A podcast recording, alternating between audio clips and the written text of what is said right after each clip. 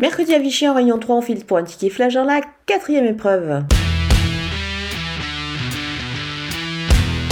Le numéro 2, Hilton de Belland, fait toutes ses courses. Il découvre ici un engagement qui me paraît plutôt intéressant. Il devrait en profiter justement.